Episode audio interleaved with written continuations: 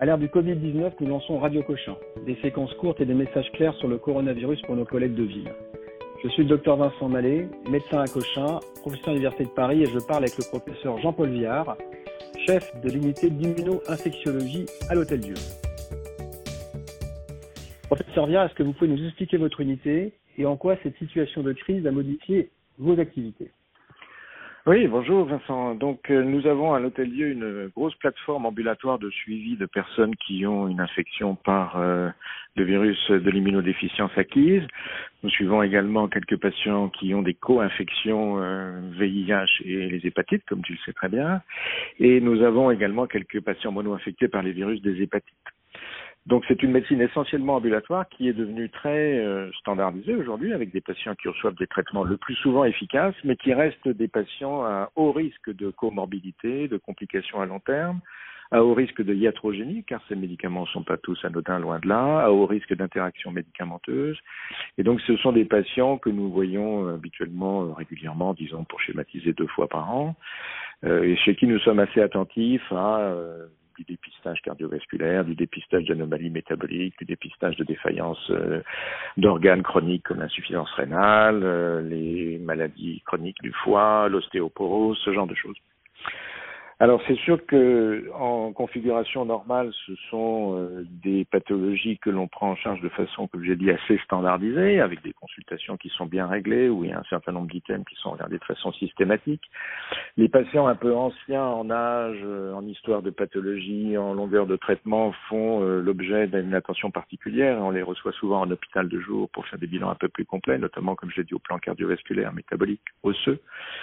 Euh, et tout ça nous permet de euh, aujourd'hui d'avoir des phylactiques de patients dont la médiane d'âge est d'une cinquantaine d'années, mais qui se portent plutôt bien, qui sont souvent quand même polymédicamentés, surtout pour les plus anciens d'entre eux, et dont l'espérance de vie rejoint celle de la population générale. Alors c'est sûr que les circonstances actuelles quand même nous, nous, nous, handicapent un peu parce que malgré tout, euh, comme j'ai dit, c'est des patients qui vieillissent. Hein, le, le, prix de l'efficacité des traitements antirétroviraux, c'est que les moyennes d'âge augmentent. La médiane d'âge actuellement, c'est une cinquantaine d'années. Et nous avons des patients qui ont plus de 60 ans, c'est un gros tiers, des patients qui ont plus de 70 ans et des patients qui ont même plus de 80 ans. Et les patients polymédicamentés, euh, les patients avec des comorbidités, cardiovasculaires notamment, métaboliques, tout le monde a bien compris que c'était des gens qui étaient à risque de faire des formes graves de Covid-19.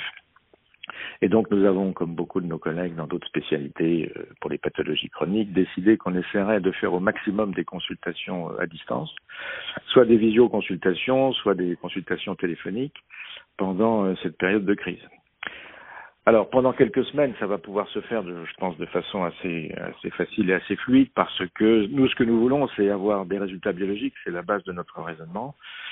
Et en gros, les patients qu'on connaît bien, parce qu'on les voit depuis des années, qui euh, nous présentent, euh, nous communiquent des résultats biologiques de bonne qualité, avec de bons CD4, une charge virale bien contrôlée et des paramètres biologiques standards euh, qui sont dans la norme, ces patients-là sont tout à fait adaptés à une consultation à distance. Nous leur ferons parvenir les ordonnances pour le traitement, pour les prochains examens.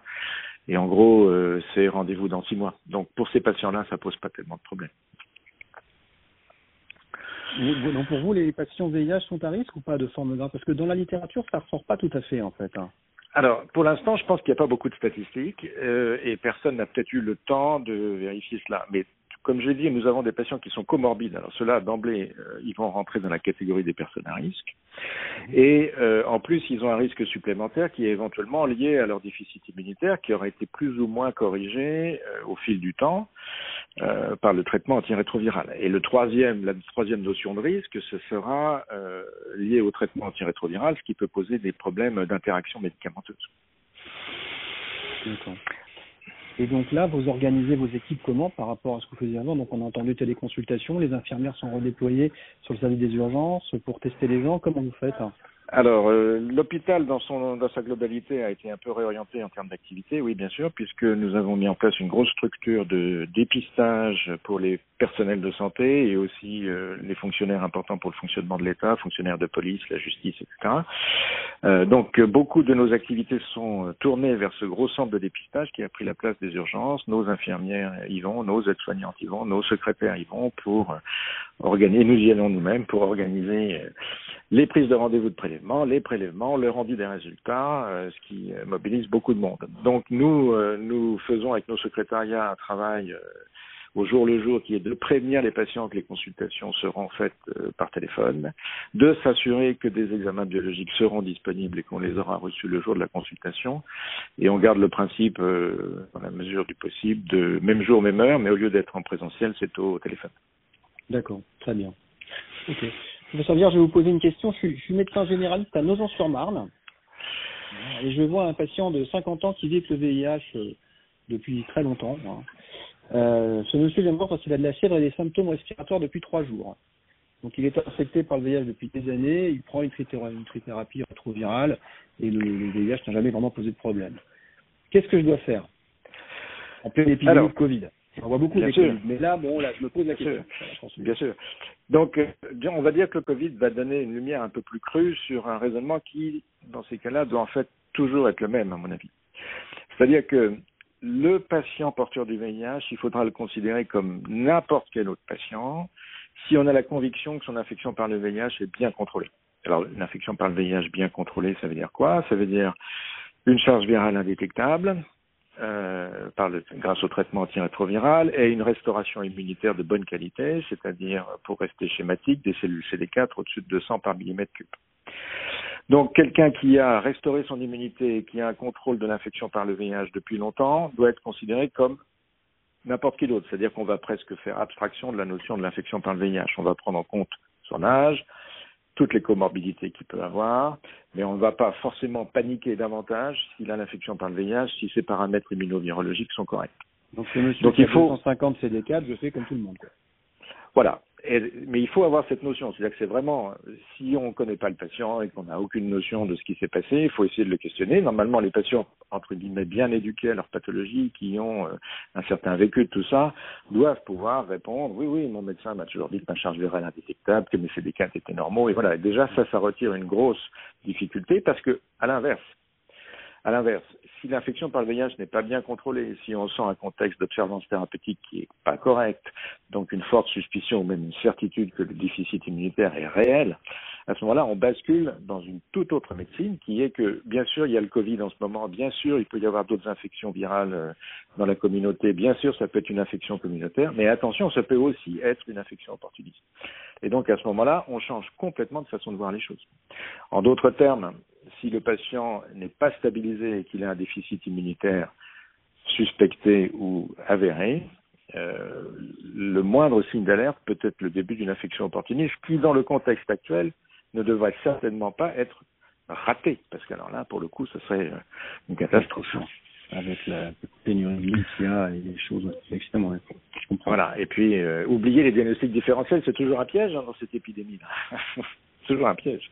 D'accord, oui, bien sûr, je comprends. Et alors, donc les critères de sévérité vont donc chez ce patient-là, s'il avait euh, moins de 200 T4, s'il avait 100, 100 CD4, comment est-ce que j'aurais réfléchi? Alors que sa charge virale il a l'air de prendre son traitement, mais il est plutôt euh, bien contrôlé avec des CD4 qui sont pas, il n'est pas parfaitement immunorestauré. Hein, Alors à ce moment-là, il faut vraiment, je pense, le considérer comme plus à risque que quelqu'un d'autre, même si, on l'a dit tout à l'heure, ça n'apparaît pas encore dans les statistiques, parce que, euh, parce que sans doute la représentation de ces patients-là dans les, dans les épidémies qui ont précédé la nôtre n'était pas forcément très importante.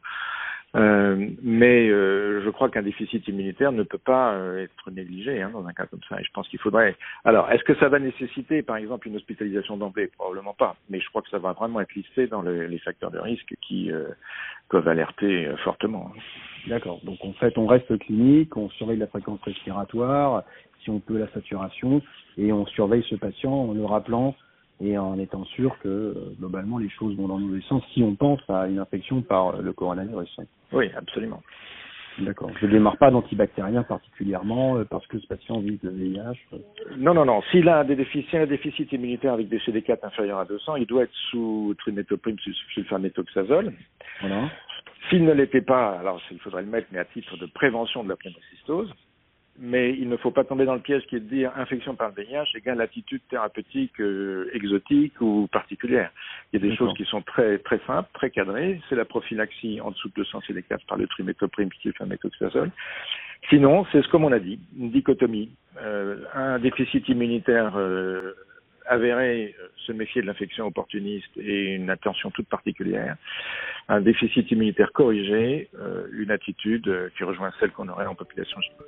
Eh ben, c'est très clair, très clair. Merci beaucoup pour ces messages très très clairs, professeur Lire. Votre message pour ce cas clinique, un message. Un message. Euh, les patients doivent pouvoir dire si leur infection est bien contrôlée. D'accord. Et ça va me permettre de réfléchir. Merci beaucoup. Euh, on vous souhaite bon courage. On a compris que vous étiez en toute première ligne pour, euh, pour aider à dépister les, les personnes qui permettent de faire fonctionner encore la société en ces périodes de confinement. Euh, on vous souhaite bon courage à vous et vos équipes et on n'hésitera pas à vous rappeler pour prendre la température.